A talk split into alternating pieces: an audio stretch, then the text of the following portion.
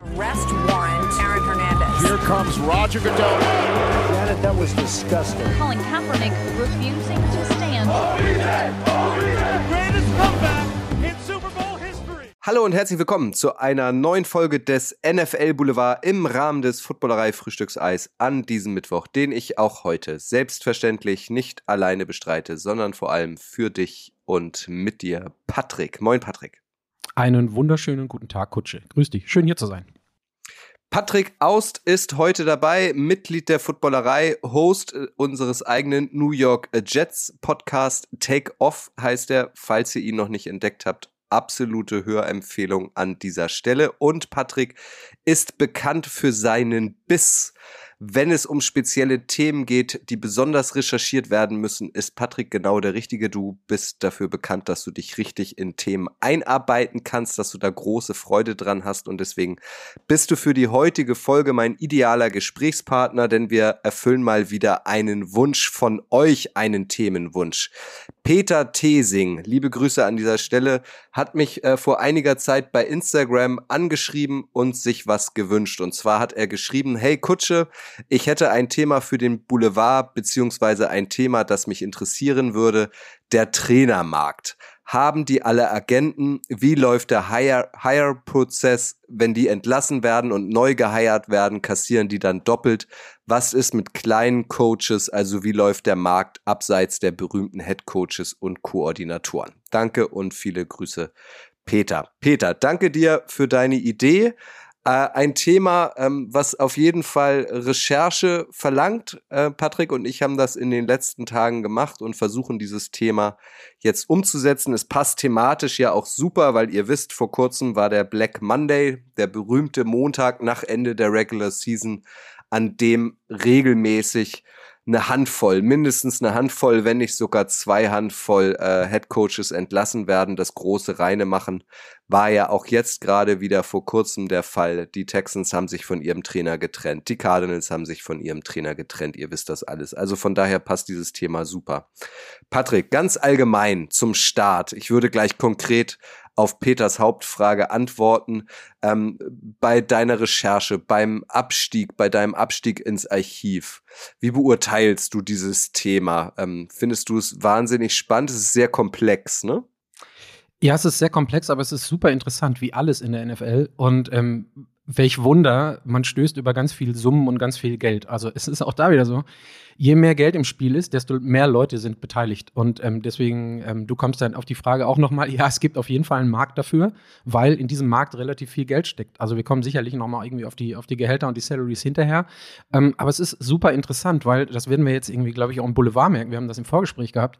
Ähm, da hängen so viele Themen mit dran, äh, die auch politischer Natur sind hinterher für die NFL und die für die Weiterentwicklung der NFL ähm, äh, wichtig sind. Also, also danke, dass die Frage gestellt wurde und ähm, danke Kutsche im Übrigen, dass du mich vorgestellt hast als ähm, jemand, der einen Deep Dive macht. Äh, Leute, die das negativ bei mir empfinden, sagen, ich bin ein absoluter Wadenbeißer. Das ist manchmal auch die Sache. Jetzt habe ich mich ein bisschen genauso wie du auch im Datenkeller vergraben und die Sachen rausgeholt. Aber ähm, wie gesagt, großes großes Thema, weites Thema und ähm, ich bin mal gespannt, wie weit wir da überhaupt kommen, weil da hängen ganz viele Sachen mit dran. Genau, wir versuchen es einfach, wie ihr es aus der Footballerei kennt. Wir machen das frei Schnauze, ähm, erzählen euch das, was wir rausgefunden haben.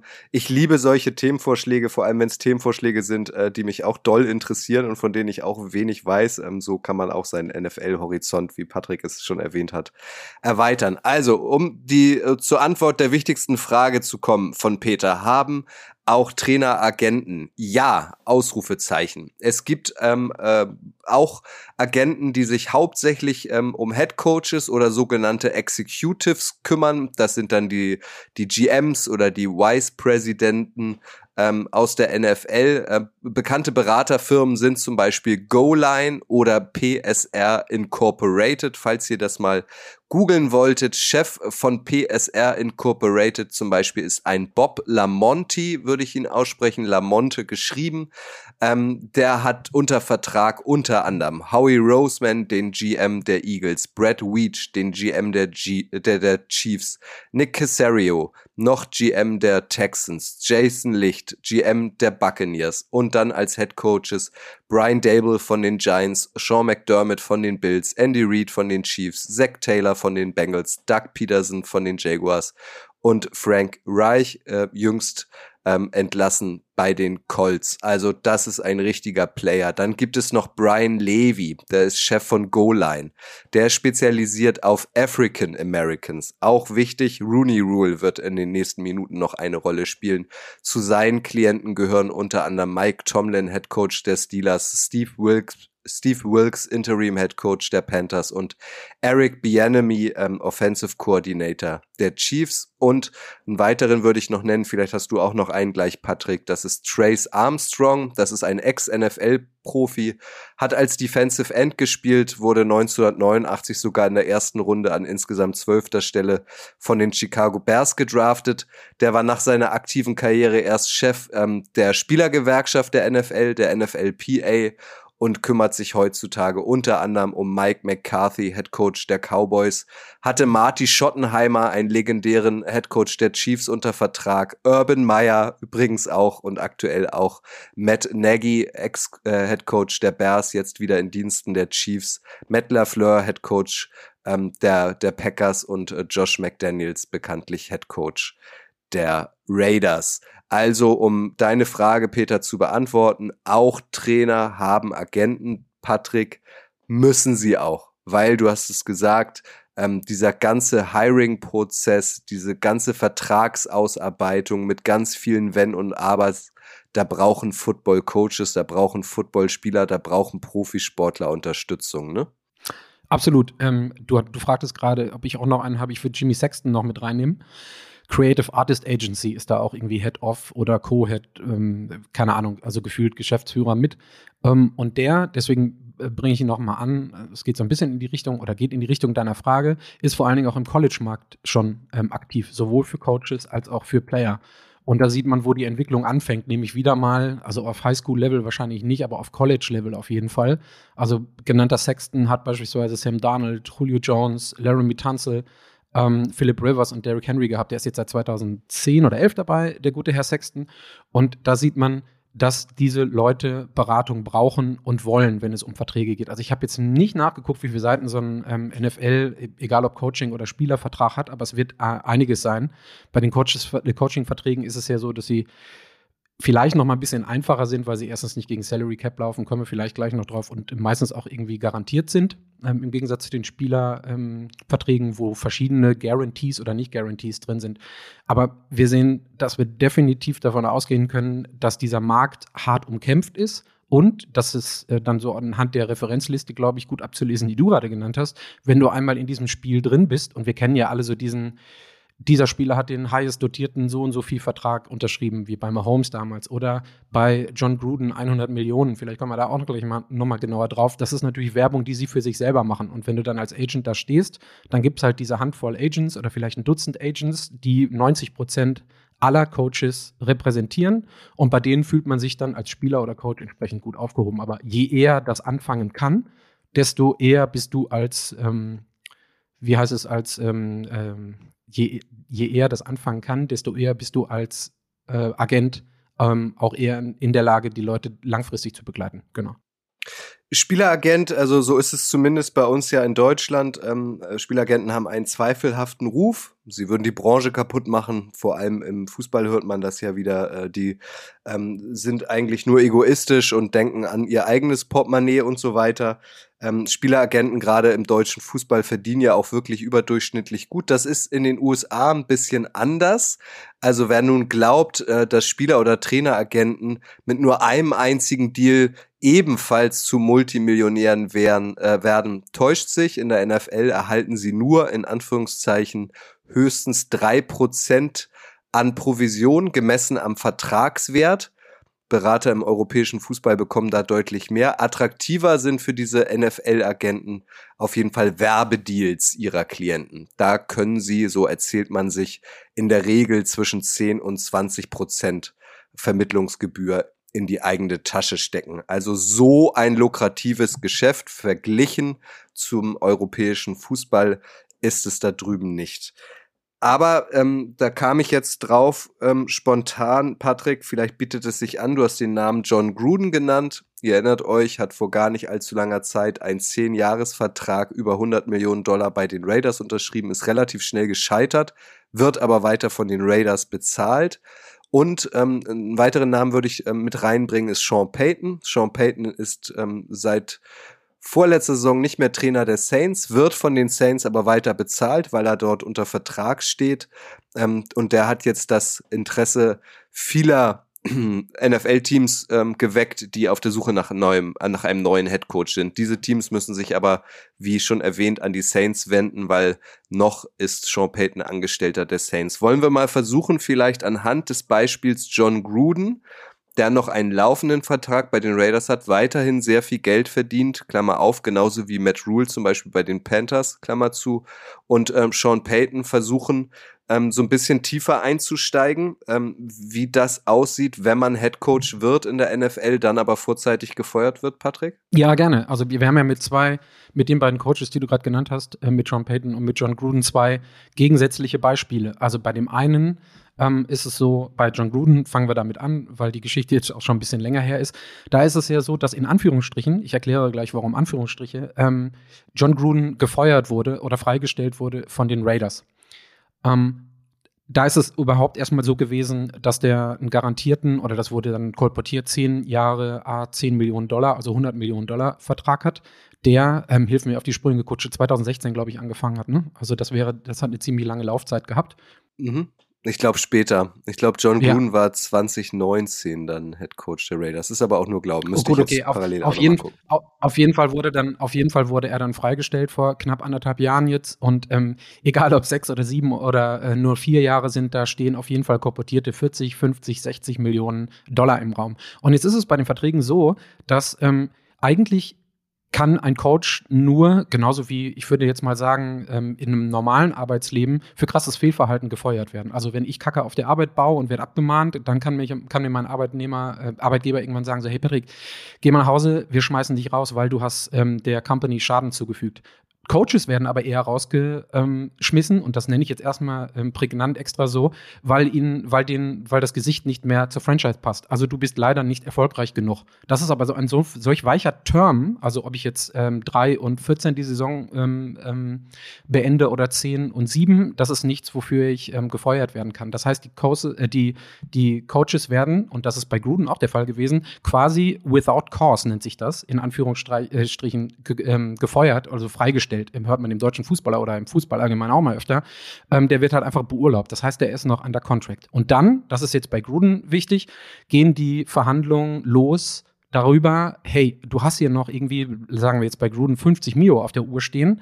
Ähm, was machen wir damit? Und das sind dann so die Auflösungsverträge, die verhandelt werden. Was John Gruden machen kann, ist, der kann sich hinsetzen und kann diesen Vertrag in Anführungsstrichen aussitzen. Das kann er gerne machen. Er muss aber, das ist so ein bisschen Pendant zu dem, was man hier vom Arbeitsamt kennt, er muss nachweisen, dass er sich um andere Coaching-Job bemüht, äh, bemüht. Mitigation nennt man diesen Prozess. Das heißt, er muss zu Interviews gehen, er muss äh, sich umhören. Also all das, was man so an Nachweise, ich sage jetzt einfach nochmal, entgegen, gegenüber dem, dem Arbeitsamt hier in Deutschland auch leisten muss. Und wenn er das nicht tut, dann kann es sein, dass die Coaches Agencies äh, ähm, und die, die, die Vermittler oder auch die Liga selber sagt so, hey, du bemühst dich nicht, äh, die Raiders müssen dir auch die 50 Mio nicht mehr zahlen. Wenn John Gruden einen Job bekommt, dann ist es so, dass das Gehalt, was er im neuen Job bekommt, angerechnet wird auf das, was er von den Raiders bekommt, weil dieser Raiders-Vertrag besteht ja. Es sei denn, das ist jetzt der letzte oder der, der relevante Punkt, die Raiders können ihm nachweisen, dass er Bullshit gebaut hat. Und wenn wir uns an die Story um John Gruden erinnern, da gab es ein paar E-Mails, die gab es in Richtung Washington, die gab es in Richtung der Liga und das ist das, was ähm, immer strictly business ähm, die Raiders versuchen zu beweisen, dass John Gruden sich ethisch, moralisch, also an einem höheren Gesetz befindlich, falsch benommen hat. Und dann können sie den ähm, Vertrag terminieren und dann wären sie entlassen aus diesen 50 Mio. Auf der anderen Seite ist es so, dass die 50 Mio den Raiders nicht wirklich wehtun, weil die laufen nicht gegen den Salary Cap. Deswegen haben wir in der NFL, im College ist es noch viel krasser, unheimlich viel Dead Money, die mit Coaches, das mit Coaches rumgeschleppt wird und die sitzen, auf gut Deutsch gesagt, irgendwie gefühlt am Strand in der Sonne und trinken einen Cocktail, während sie die 10 Mio über die nächsten fünf Jahre einstreichen. Also da ist ganz wichtig. Das sind so ein paar Dimensionen, die mit reinspielen. Da ist ganz wichtig, wenn ich einmal dich äh, kurz unterbrechen darf. Ich habe äh, zum einen nachgeguckt, 2018 ist John Gruden äh, Head Coach der Raiders geworden, ähm, weil du gesagt hast, es läuft nicht äh, gegen die Salary Cap das ist dann tatsächlich das Portemonnaie der Owner, ne? Also ähm, ähm, John Gruden wird quasi von Mark Davis, dem Owner der Raiders, bezahlt, ist das richtig? Genau so sieht's aus. Also der zahlt das, ähm, natürlich wird das aus der, das kommt aus der Franchise, aber ich würde jetzt einfach mal, ich weiß nicht, ob der Begriff richtig ist oder stimmig ist, das ist das Umlaufgeld. Also ob Mark Davis jetzt in seine eigene Tasche gegriffen hat und da 50 Mio reinlegt, damit man den Vertrag garantieren kann und dann auch hinterlegen kann, ist die eine Sache. Aber das ist definitiv Geld, über das der Owner oder derjenige, der dann John Gruden in dem Fall, und das wird in der NFL immer der Owner sein, der da als letztes den grünen Haken hintersetzt, das ist das Geld, was der Owner selber locker machen muss. Wie gesagt, auf jeden Fall aus der Franchise, aber das läuft nicht gegen den Salary Cap. Und das ist, finde ich, ganz wichtig, weil ähm, wir haben diese Diskussion auch immer regelmäßig in anderen Formaten bei der Footballerei. Ähm, trennen sich die Raiders jetzt von Josh McDaniels? ist neu in seinem ersten Jahr, die Raiders haben enttäuscht und dann hört man immer wieder, nee, das werden sie nicht tun, weil das können sich die Raiders nicht leisten. Und da äh, sind wir genau bei der Erklärung, weil halt äh, entweder die Franchise aus irgendwelchen ähm, Konten oder der, der Owner selbst weiterhin John Gruden zahlt. Und wenn Josh McDaniels jetzt auch noch bezahlt wird, also dann, dann, dann haben die Raiders beziehungsweise Mark Davis halt unfassbare Kosten, weil sie immer noch alte Trainer bezahlen müssen. Deswegen finde ich super, was du da erklärt hast. Das, das führt einem dann nochmal vor Augen, wie gefesselt die Raiders eigentlich bezüglich Josh McDaniels sind. Ja, definitiv. Also die, ähm, um das nochmal, um diese Perversität dahinter ein Stück weit in die andere Richtung nochmal klar zu machen. Es gab Ende 2021 von ähm, ESPN mal eine Recherche dazu, wie viel Dead Money es im College Football gibt. Und die sind darauf gekommen, dass Ende Januar 2021 oder was es war, 500, über 530 Millionen Dollar Dead Money an Coaches gezahlt wurde, die irgendwann mal ähm, im College gecoacht haben. So, und warum ich das so interessant finde, ist, weil die Leiter der Colleges und der Universitäten die haben einen Pot, aus dem sie Coaches bezahlen können, weil sie die Spieler bis dahin ja nicht bezahlen mussten. Und denen ist es, weil es nicht ihr eigenes Geld ist, deutlich egaler, ob sie einen 10 Jahre, äh, 80 Millionen Dollar Vertrag ähm, äh, abschließen mit irgendeinem Coach und den nach drei Jahren feuern. Also es ist eine unheimlich interessante Recherche gewesen. Und da habe ich dann erstmal verstanden, okay, bei in der NFL, du sagtest gerade, bei den, bei den Raiders ist es so, da, da muss der gute Herr Davis selber in die Tasche greifen und ob er dann nochmal wahrscheinlich irgendwie 6, 7, 8 Millionen die nächsten Zahl, äh, Jahre auch an McDaniels zahlt und gleichzeitig noch an John Gruden, macht da einen Unterschied. Bei den Unis und im College ist es so, okay, wir schließen einfach einen Vertrag ab, 8, ähm, 8 Millionen pro Jahr, 10 Jahre sind 80 Millionen und nach drei Jahren fliegt er raus, dann zahlen wir den halt weiter. Ähm, es ist eine ziemlich perverse Angelegenheit, wenn man äh, es ein Stück weit äh, in die, in, auf die Spitze treiben will. Ja. Lass uns noch mal die Kurve jetzt zu Sean Payton bekommen. Sean Payton. Es gibt ähm, NFL-Teams, weil es ein bisschen anders ist als bei Gruden. Es gibt NFL-Teams, eine Menge NFL-Teams, die suchen einen neuen Headcoach. Die Texans, die Broncos, die Panthers, wie sie alle heißen. So, dann äh, taucht natürlich Sean Payton auf. Er genießt einen perfekten Ruf, einen sehr guten Ruf in der Liga, hat jetzt im letzten Jahr pausiert, dass er in die NFL als Headcoach zurückkehrt. Ähm, ist, glaube ich, logisch. Er kann sich aussuchen, wo er hingeht. Was, ich, ich nehme jetzt einfach mal die Broncos, weil ich glaube, die sind am heißesten. Die Broncos, Patrick, müssen zum einen wahrscheinlich ähm, den Agenten von Sean Payton informieren. Hey, wir haben Bock auf deinen Klienten, lass uns doch mal treffen und mal versuchen anzufangen, abzuwägen, ob wir zueinander finden. Auf der anderen Seite müssen sie aber auch die Saints kontaktieren, weil dort hat Sean Payton ein noch laufendes Arbeitspapier. Die müssen also, also die Teams, die Sean Payton haben wollen, müssen zweigleisig fahren.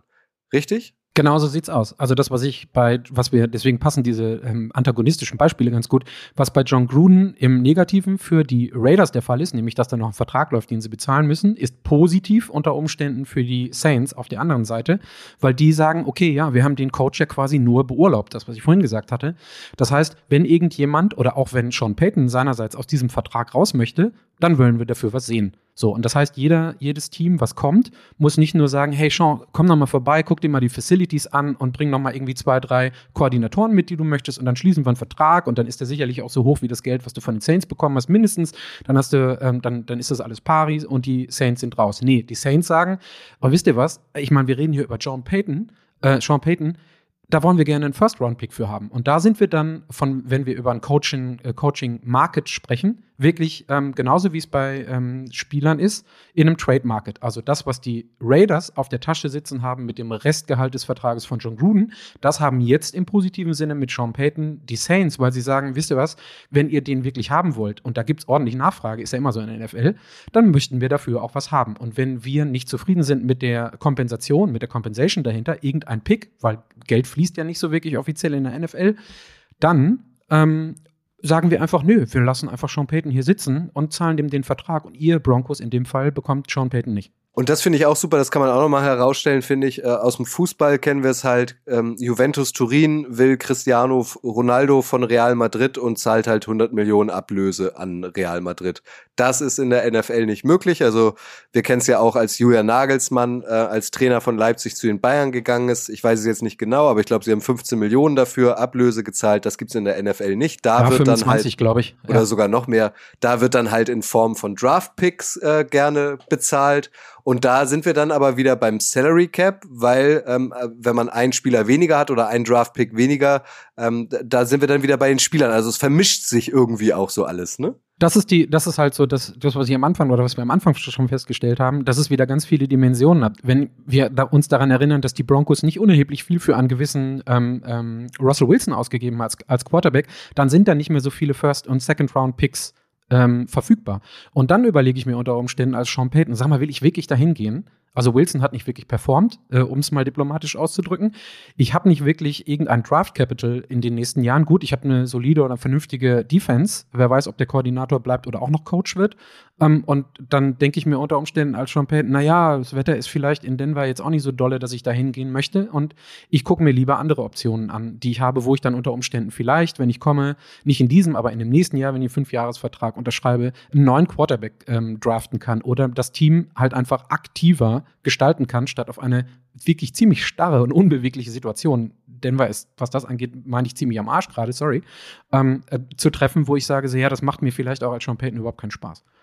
Was ich auch interessant finde in der, in der NFL ist äh, die Transparenz. Also Seiten wie Spotrack zum Beispiel, wenn ihr da Patrick Mahomes eingebt oder welchen NFL-Spieler auch immer, seht ihr quasi en Detail, was der pro Jahr für Kohle bekommt und äh, seine Incentives, also irgendwie die Bonusvereinbarungen, die im Vertrag stehen, stehen da auch mit drin. Also das ist wirklich jeder Mensch auf der Welt, den es interessiert, kann wissen, was Patrick Mahomes verdient.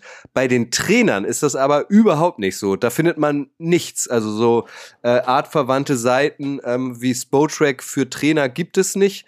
Ähm, und das sind alles so Vermutungen. Also ich habe noch mal nachgeguckt. Die drei bestbezahlten Head Coaches aktuell in der NFL ähm, sind wohl Bill Belichick. Der bekommt 20 Millionen pro Jahr von den Patriots, gefolgt von Pete Carroll von den Seahawks. Der soll 15 Millionen bekommen. Und Sean McVay bei den Rams 14 Millionen. Das muss man sich wirklich in kleinster ähm, Recherchearbeit zusammensuchen, ne? Oder hast du mal so eine Seite gefunden, wo die Trainer Salaries aufgelistet sind, Patrick? Das ist, das ist ungefähr genauso wie nachgucken, äh, wie viel ein Hollywood-Star verdient. Da gibt es dann irgendwie, weiß ich, wie viele Tabloid-Seiten, bist du wahrscheinlich auch drüber gestolpert. Der, der eine sagt das, die andere sagt das. Ähm, wo ich ein bisschen, ähm, oder wem ich ein bisschen mehr vertraue, ist sportico.com. Ich weiß nicht, also wer die kennen mag, ist eine absolute valide Quelle und die recherchieren auch, also so, ich würde jetzt mal sagen, so was diese Sportsachen angeht, sehr investigativ.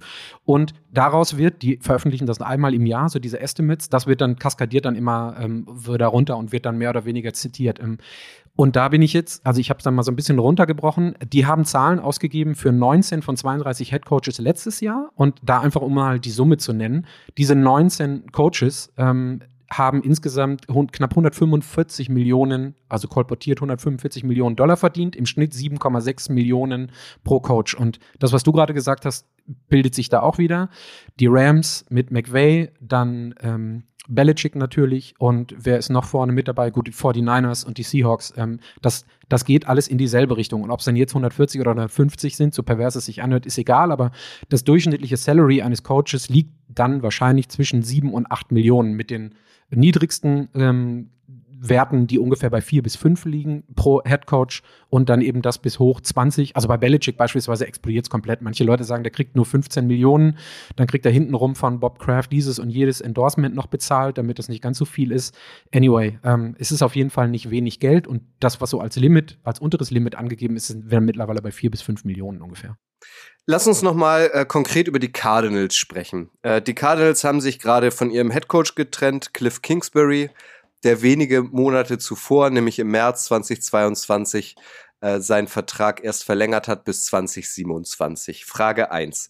Ein Cliff Kingsbury ist vor die Tür gesetzt worden, darf wahrscheinlich ähm, die Facilities, das, äh, die Gebäude der Cardinals jetzt nicht mehr betreten. Ich habe auch mal irgendwo gelesen, dass er den Bundesstaat gar nicht verlassen darf. Das habe ich aber auch nur einmal gelesen, vielleicht hast du da Infos. Also Frage 1 an dich, Patrick.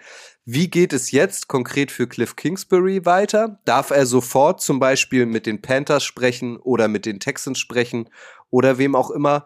Und wie haben die Cardinals jetzt den Prozess begonnen, einen neuen Head Coach zu finden, weil auch das werdet ihr mal mitbekommen haben. Viele Teams führen jetzt schon Interviews. Sie laden sich für sie geeignete Kandidaten ein und klopfen mal so ab. Hey, Hättest du Lust, könntest du es dir vorstellen, was wären denn deine Vorstellungen mit unserem vorhandenen Spielermaterial? Also kannst du einmal auch noch mal ähm, ein bisschen was erklären, wie es für den jüngst gefeuerten Head Coach jetzt weitergeht in den nächsten Wochen und Monaten und was die Cardinals jetzt konkret machen, um einen neuen Head Coach zu finden? Ähm, also es ist alles natürlich Spekulation ähm, und ich muss gestehen, ich für Cliff Kingsbury finde ich am schönsten das Bild, da muss ich immer schmunzeln, wir können uns sicherlich alle daran erinnern, wie er vor ein paar Jahren dieses Foto gepostet hat, wo er auf dieser geilen Couch vor dem geilen Hintergrund in seiner geilen Villa sitzt und ganz entspannt den Draft guckt. Ich glaube, das war's, ne? So, so ähm, gut betuchter, ähm, wie nennt man das, ähm, Bachelor, der da ein bisschen sitzt. Und ich glaube, das ist das, was Cliff Kingsbury gerade macht. Der atmet erstmal durch und lässt die Dinge erstmal laufen, wie sie sind. Denn das ist eine Sache, wenn nichts passiert bei ihm und er hier und da mal eine Bewerbung einreicht, dann kann er einfach bis 2027 sitzen bleiben. Ich weiß nicht, ob du da jetzt andere Zahlen hast, aber ich glaube, der Vertrag liegt irgendwo zwischen fünfeinhalb und sieben. Das ist zumindest das ähm, ohne Gewähr, was ich gefunden habe. Und Cliff Kingsbury hat gerade keinen Druck. Und nach dieser Saison bei den Cardinals und obwohl der Vertrag erst Anfang, anfänglich der Saison verlängert wurde, sei es den Leuten und ähm, ja, die verdienen alle viel Geld oder so, äh, sei es ihm gegönnt, dass er auch erstmal durchschnauft. Denn das weiß man mittlerweile, das wissen wir alle, so eine NFL-Saison ist auch für Coaches nicht unbedingt äh, ein Joyride, irgendwie wie beim Surfen, sondern der darf dann erstmal eine Runde durch atmen und ich glaube, dass der sich diese Zeit auch nimmt, weil er nämlich nichts machen muss. Ähm, wir haben auf der anderen Seite Coaches, die sagen so, ich kann nicht still sitzen, ich muss was machen. Dann bietet sich für Cliff Kingsbury immer die College-Option an, glaube ich. Ja, kannst du vielleicht von deiner Einschätzung auch nochmal zwei, drei Worte gleich zu sagen, wie du das siehst. Oder er nimmt eben einen wahrscheinlich dann überdurchschnittlich bezahlten ähm, Koordinatorenjob in der NFL an, weil da was frei geworden ist. Dann verdient er zwar deutlich weniger Geld als jetzt, aber, hatten wir vorhin auch, die Cardinals müssen dann wahrscheinlich die Differenz zwischen seinem jetzigen Gehalt und dem Gehalt, was er dann bekommt, ausgleichen. Also für mich hat Cliff Kingsbury, was das angeht, jetzt gerade überhaupt keinen Druck. Was die Cardinals angeht, ist es so, die sind in einer ziemlich blöden Situation, weil sie sowohl Cliff Kingsbury als auch Steve Keim, der ja jetzt auch rausgegangen ist vor der Saison, langfristig bis 2027 an den Verein gebunden haben. Und für der die wird es meiner Meinung nach deutlich schwierig. Ja, genau, der GM äh, Keim. Der ist dann, der ist aber freiwillig quasi ausgeschieden, weil er Health Issues hat. Das ist so ein bisschen undisclosed, da wissen wir nicht genau, was das ist. Also gute Besserung an dieser Stelle, aber der war jetzt 20 Jahre da und hat die Front Office ähm, Geschicke der Cardinals geleitet. Das heißt, die Franchise steht jetzt gerade da mit einem Quarterback, der ein ACL hat, mit einem Coach, der gefeuert wurde und mit einem nicht vorhandenen General Manager. Und wenn man sich die Hierarchie so anguckt, dann ist normalerweise wer derjenige, der den Coach aussucht, den nächsten? Vor allen Dingen der General Manager. Das heißt, der Owner steht gerade ziemlich blank da, der Cardinals, und weiß nicht genau, ähm, oder was heißt, weiß nicht genau, aber hat jetzt niemanden, der ihm direkt aus seinem Umfeld ähm, sagen kann, gut, wir gehen in die Richtung oder wir gehen in jene Richtung. Ähm, was dann gängige Mittel sind. Ganz kurz, Patrick. Ja. Ja. Das ist ja auch wichtig. Also da fehlt die, äh, da fehlt die absolute Footballkompetenz. Weil der Owner hat halt viel Geld und ähm, hat sich die Cardinals mal unter den Nagel gerissen. Also die Cardinals sind jetzt auch also ein traditionelles Unternehmen. Aber nehmen wir, also äh, nehmen wir einen Owner, der sich jetzt erst vielleicht vor äh, zehn Jahren oder so eine NFL-Franchise äh, gekauft hat, der will halt damit Geld verdienen, hat aber keine Ahnung von Football eigentlich. Und der soll jetzt ähm, die, die Philosophie, die sportliche Philosophie prägen. Das ist natürlich auch eine Herkulesaufgabe und eigentlich nicht machbar. Absolut. Ähm, und das, das ist so die, ähm, das sind dann wieder die verschiedenen Dimensionen aufgehen, äh, die, äh, die sich aufzeigen. So, ähm, wenn ich Owner bin, ich habe viel Geld, aber ich habe keine Ahnung. Also ist genau wäre bei mir genauso wie bei einer normalen Business-Entscheidung. Ich hole mir Leute rein, die Ahnung davon haben. Wer ist das? Normalerweise sind das Leute, die noch nah dran sind. Also das, was man lesen kann, ist und da hatte ich mich, also ich weiß es schon ein bisschen länger, aber da hatte ich mich damals gewundert, hat aber Sinn gemacht. Beispielsweise eine gängige, pardon, eine gängige Methode ist, die Verantwortlichen einer Franchise gehen auf Media Members zu. Das heißt, ähm, Kommentatoren, Announcer, also keine Ahnung, so ein Jim Nance oder ein Tony Romo, die sitzen ja immer die gesamte Saison lang, 17 Spiele, vor den jeweiligen Matchups mit den Coaches und mit den Quarterbacks und mit den besten Spielern zusammen. So, und auch haben relativ viel Kontakt zu den, ähm, zu den entsprechenden Koordinatoren. Und daher kann man sich so einen kleinen Eindruck holen. Auf der anderen Seite, ähm, Kutscher hat es vorhin erwähnt, ähm, wir haben die großen Agencies, die durch die Weltgeschichte laufen. Und die bieten meistens auch ähm, irgendeine Art von Beratung an. Hey, was für eine Art von Head Coach wollt ihr denn haben? Das und das ähm, können wir euch anbieten oder wir würden mal in diese und jene Richtung ähm, den Markt sondieren. Jemand, der immer wieder konsultiert wird, ist beispielsweise auch Peyton Manning, weil er extrem gut vernetzt ist. Und ähm, wir hatten das damals ähm, bei den Jets leider nicht im positiven Fall, weil Peyton Manning sich ziemlich stark für einen gewissen Adam Gaze verbürgt hat. Das ist ouch, ziemlich nach hinten losgegangen. Aber so würde ich dann ähm, als Owner mir auch ein Stück weit meine, meine Expertise extern in beratender Funktion einkaufen, um dann eine bestmögliche Entscheidung zu treffen. Was jetzt noch hinzukommt, um das noch zu erwähnen, ist, all die all die Mannschaften, die jetzt noch in den Playoffs sind und die in Richtung Super Bowl gehen, wo man unter Umständen auf Offensive- und Defensive-Koordinatoren guckt, die sind nur bedingt ansprechbar. Weil die Coaches, vor allen Dingen die, die weit in die Playoffs kommen, dürfen per se keine Interviews führen, gerade mit anfragenden ähm, ähm, Franchises, die offene Stellen haben. Ich würde an dieser Stelle, weil es passt jetzt irgendwie ganz gut, äh, die Rooney Rule nochmal ansprechen wollen, weil NFL-Teams sind jetzt auch nicht völlig frei in der Auswahl Menschen, mit denen sie ein Bewerbungsgespräch führen. Die Rooney Rule, ihr werdet sie mindestens schon mal gehört haben, gibt es seit 2003, ist benannt nach Dan Rooney, das ist der frühere Besitzer der Pittsburgh Steelers und sie verlangt, dass Teams Kandidaten aus ethnischen Minderheiten für Cheftrainer und Senior Football Operations Jobs interviewen. Seit 2022, das ist auch neu, muss mindestens ein Mitglied des Offensive Coaching Staffs entweder einer ethnischen Minderheit angehören oder eine Frau sein. Soweit die Theorie. In der Praxis funktioniert die Rooney Rule aber nicht so richtig, Patrick, ne? Nee, ähm, also die, da kann man dann auch immer, deswegen ist es witzig oder ist gut, dass du diese, diese ähm, Erweiterung, es gab ständige Erweiterungen der Rooney Rule seit 2000, äh, der Rooney Rules, das ist natürlich ein ganzes Kompendium, ähm, aber das ist eine Regel, die von Menschen gemacht wurde. Das heißt, Menschen sind auch in der Lage, die auszuheben. Also ich vergleiche das immer so ein bisschen mit äh, dem Steuersystem. Irgendwer guckt immer, ob irgendwo eine Lücke ist, damit er weniger Steuern zahlen muss. Dann kommt der Staat und macht diese Lücke zu, dann geht woanders wieder eine Lücke auf. Und dann läuft quasi der Staat immer hinterher, um zu gucken, dass es weniger Lücken gibt und das Steuersystem bitte für alle Leute gerechter ist. So ungefähr betrachte ich persönlich zumindest die Rooney Rule. Das heißt, die wird niemals perfekt sein. Und ich bin so ein bisschen jetzt auch aufgrund der letzten Jahre, wir hatten das mit Brian Flores in, in Miami, ähm, nicht so wirklich überzeugt, also ich bin von diesem Konstrukt nicht mehr ähm, überzeugt, weil es einfach, die NFL versucht was und dann ähm, sieht man auf der anderen Seite 31, 32 Owner, die relativ wenig mit allen möglichen Minderheiten in Anführungsstrichen zu tun haben, für die die Rooney Rule gilt.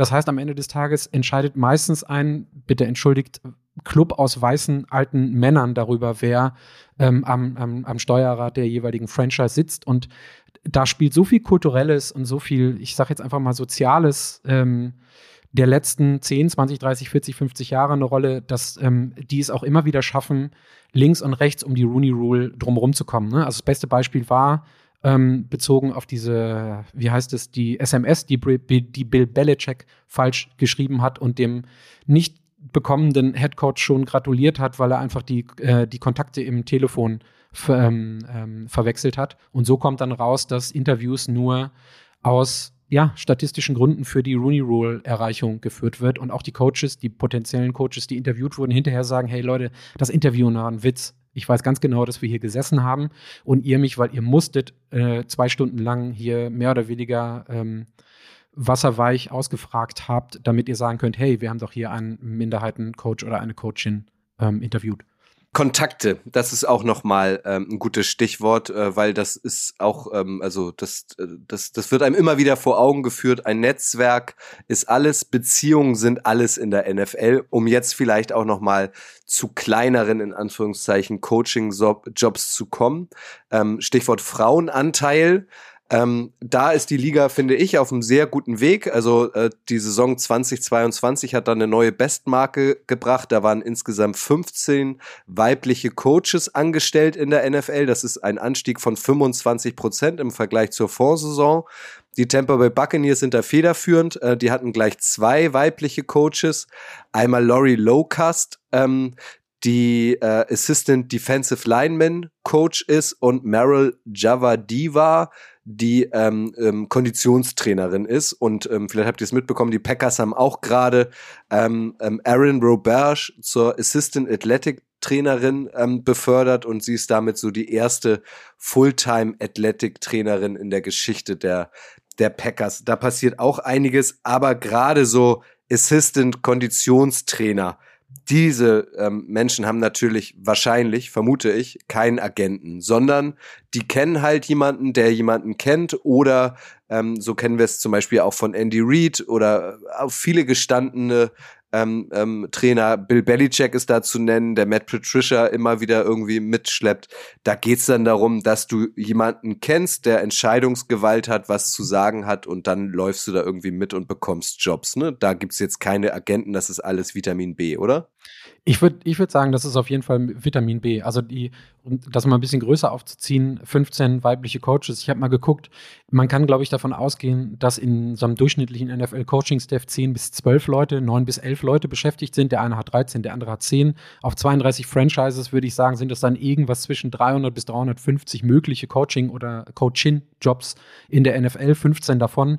Das, das relativiert das schon ein bisschen. Wobei, ähm, ich glaube, wir haben dieselbe Recherche da gemacht. Kutsch, ich finde es auch super, dass das jetzt mehr und mehr kommt. Und was die, ähm, also man kann es, oder das Beispiel, das in den letzten Jahren, das ist dann wieder ein etwas höheres Level, ähm, aber auf jeden Fall ähm, gut her oder immer wieder herangezogen wird, ist dieser sogenannte Mike Shanahan, Kyle Shanahan Coaching Tree. Ne? Also wir haben Mike Shanahan gehabt, der Vater von Kyle Shanahan, der irgendwann der OC im, äh, bei den Atlanta Falcons war und danach jetzt Head Coach, bei, Head Coach bei den 49ers und, um einfach mal die Namen zu droppen, da kommt jetzt Robert Sala her, da kommt Mike McDaniel her und da kommt auch Mike LeFleur her. Das sind drei Leute, also Mike LeFleur hat ähm, gerade nicht mehr, aber die in der NFL dann auch Jobs bekommen. Und wenn man sich diese Geschichten immer anhört von Robert Sala, der mit den äh, LeFleur-Brüdern quasi ähm, so Brother from Another Mother ist, dann ist das so, irgendwer hat mal gesagt, ich arbeite mal ein halbes Jahr hier als ähm, Quality Assistant Coach. Das ist nämlich quasi die Chiffre dafür, ähm, ich bin jemand, der hart arbeitet, ich habe Bock auf Football und ich möchte euch gerne beweisen, dass ich was kann.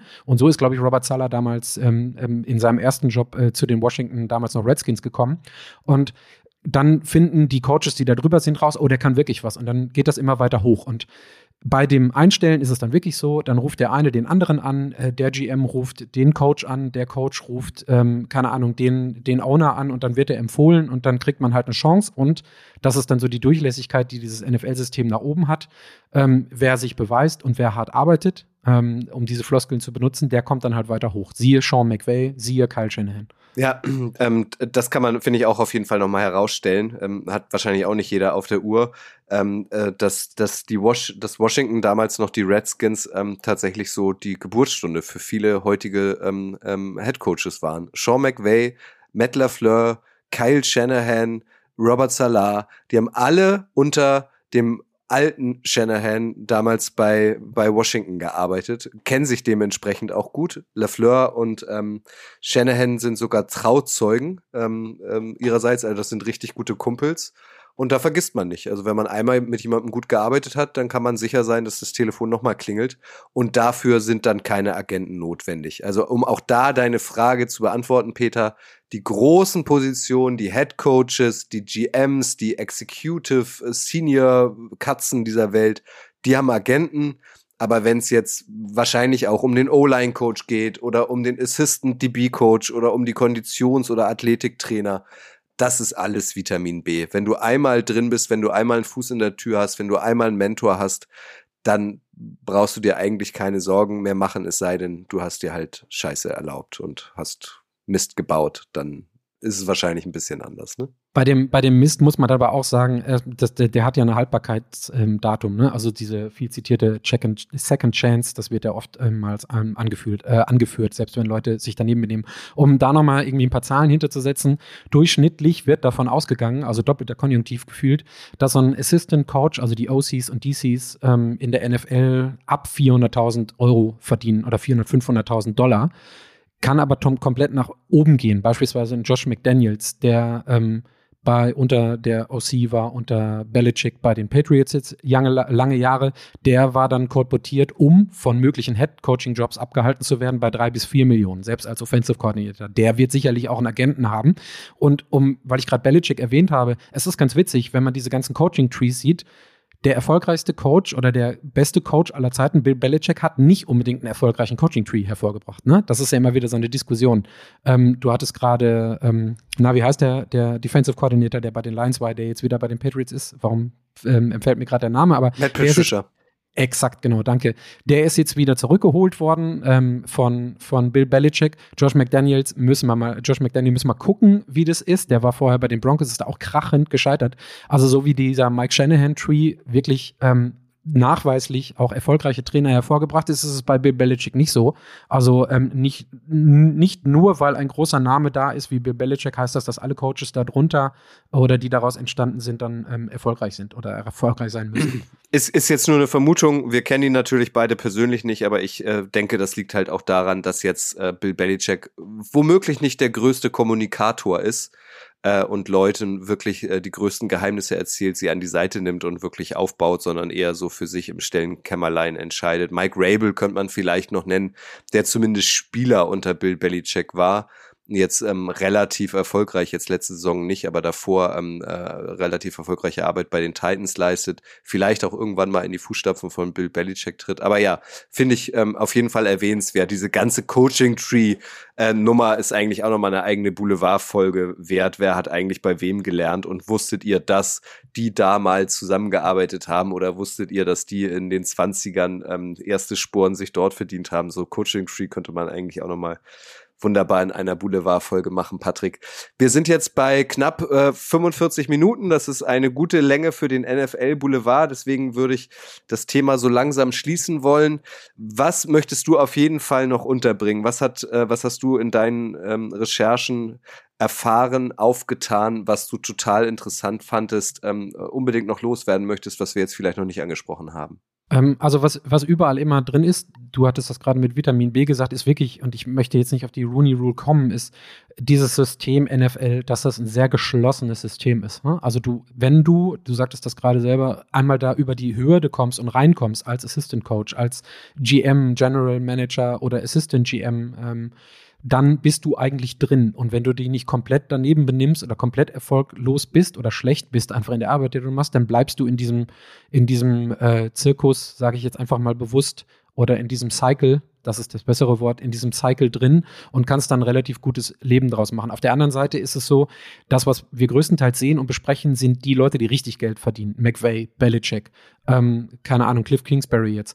Auf der anderen Seite ist es auch ziemlich interessant, wenn man dann wirklich in die, ähm, nicht auf OC-Level oder DC-Level, sondern darunter noch Assistant Coach guckt, das ist dann, die verdienen dann auch vielleicht 200.000, 300.000 Dollar, aber die haben dann teilweise auch Familien, die haben teilweise auch noch Angehörige. Und wenn da dann ein ganzes Coaching-Staff gefeiert, gefeuert wird, ähm, wie jetzt beispielsweise in Denver oder so, dann stehen da auch zehn Leute unter Umständen auf der Straße oder acht, die dann Sack und Pack aus einer normalen Umgebung komplett wieder woanders hin müssen. Ja, das ist so, ähm, also da hängen dann am Ende des Tages trotz der großen Summen Menschen dran.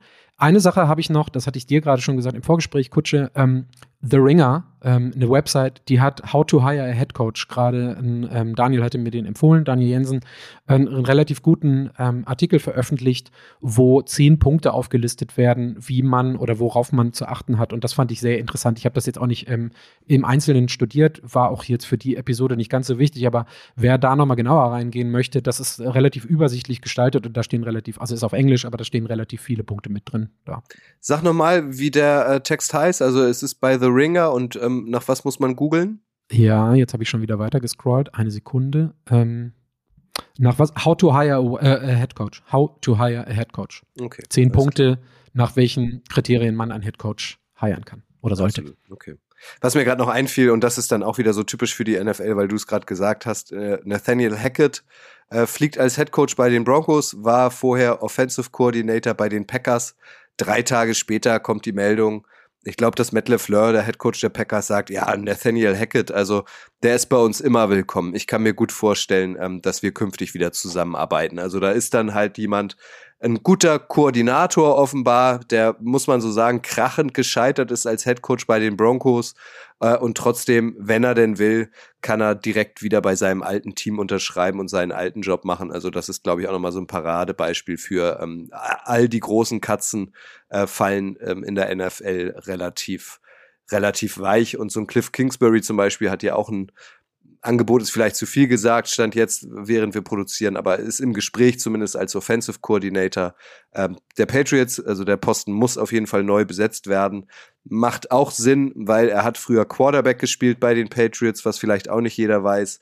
Und ähm, das auch nochmal abschließend, du hast es gesagt, der kommt halt als Head Coach, der wird dann auch ein bisschen mehr als 400.000 Dollar im Jahr verdienen. Der wird dann auch ähm, mittel sechsstellig höchstwahrscheinlich äh, verdienen und könnte dann ähm, per sofort ähm, einer der bestbezahlten Koordinatoren der NFL werden. Also wenn du einmal Head Coach bist, musst du dir eigentlich generell keine Gedanken mehr machen, Patrick, oder? Ja, De ja, definitiv. Ähm, ich finde da immer so die Betrachtung, kenne ich aus dem Fußball, langjähriger VfL Bochum, unserem Pauli-Fan, ist es, es gibt gute Trainer und es gibt gute Übungsleiter.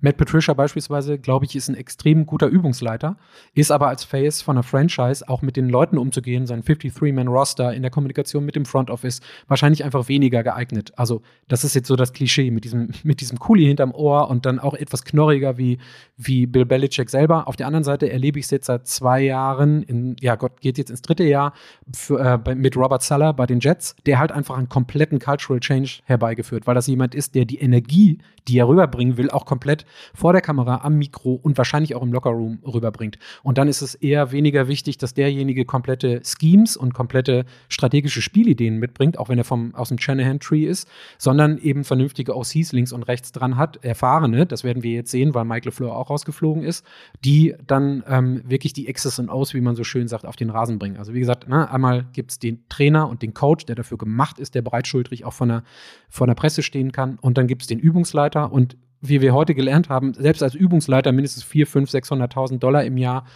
das ist auch eine absehbare Zeit, wie lange man das machen möchte oder machen muss, um äh, einigermaßen gut gesettelt zu sein. Ja, und der Name Matt Patricia ist ja, passt ja irgendwie auch nochmal super zum Thema, ähm, weil auch das werdet ihr mitbekommen haben.